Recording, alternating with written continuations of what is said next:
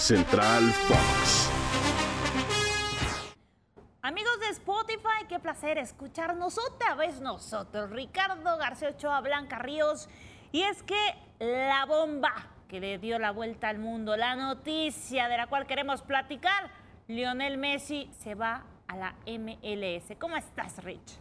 Muy bien y muy contento por el argentino. Y te voy a decir que también por el fútbol norteamericano, por lo que trae obviamente en la maleta, en el palmarés de esta gran figura, este astro del fútbol mundial, pero por haber rechazado al mismo tiempo esa oferta de Arabia Saudita cercana a los 2 mil millones de dólares. Y hay quienes dirán, pero qué tonto Messi, ¿cómo deja ir tanto dinero para venirse a una liga que no va a soportar económicamente la oferta que le ofrecieron allá en Medio Oriente? Pero no crean que todo es el salario del empleado.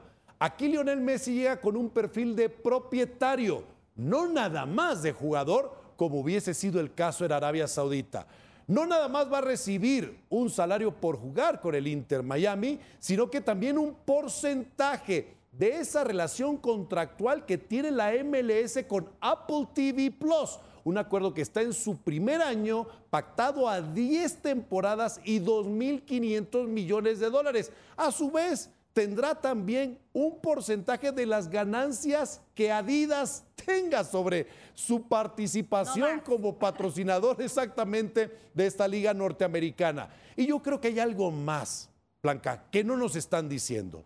La Copa del Mundo 2026 va a ser en Norteamérica.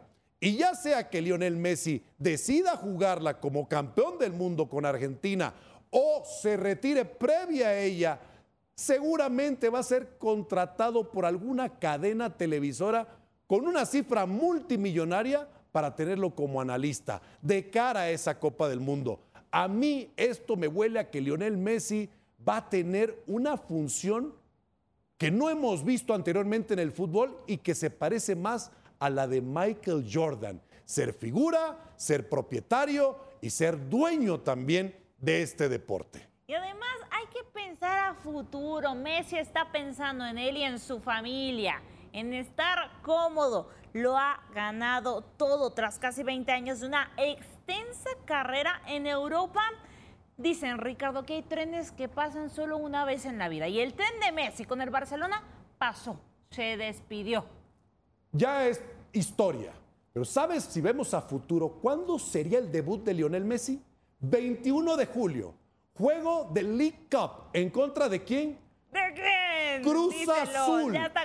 y los, boletos, tan pronto se supo la noticia, brincaron de 329 dólares hasta un 1034%. Estaban en 29 dólares y subieron hasta 329. Imagínate lo que representa. La ley de la oferta y la demanda. Pero lo que representa la llegada de esta tremenda figura a quien, quién sabe, eh, pudiéramos ver también en partidos de lo que ahora será la Champions Cup de la CONCACAF. Anteriormente, la Champions League, la Liga de Campeones de la CONCACAF. Y aplausos porque de verdad fue victoria de la MLS, victoria y de qué manera también para David Beckham que lo estuvo peleando, lo estuvo buscando y se llevó el premio mayor. Ricardo García Ochoa, Blanca Ríos, estaremos próximamente comentando más de esta noticia de Lionel Messi al Inter de Miami. Hasta la próxima.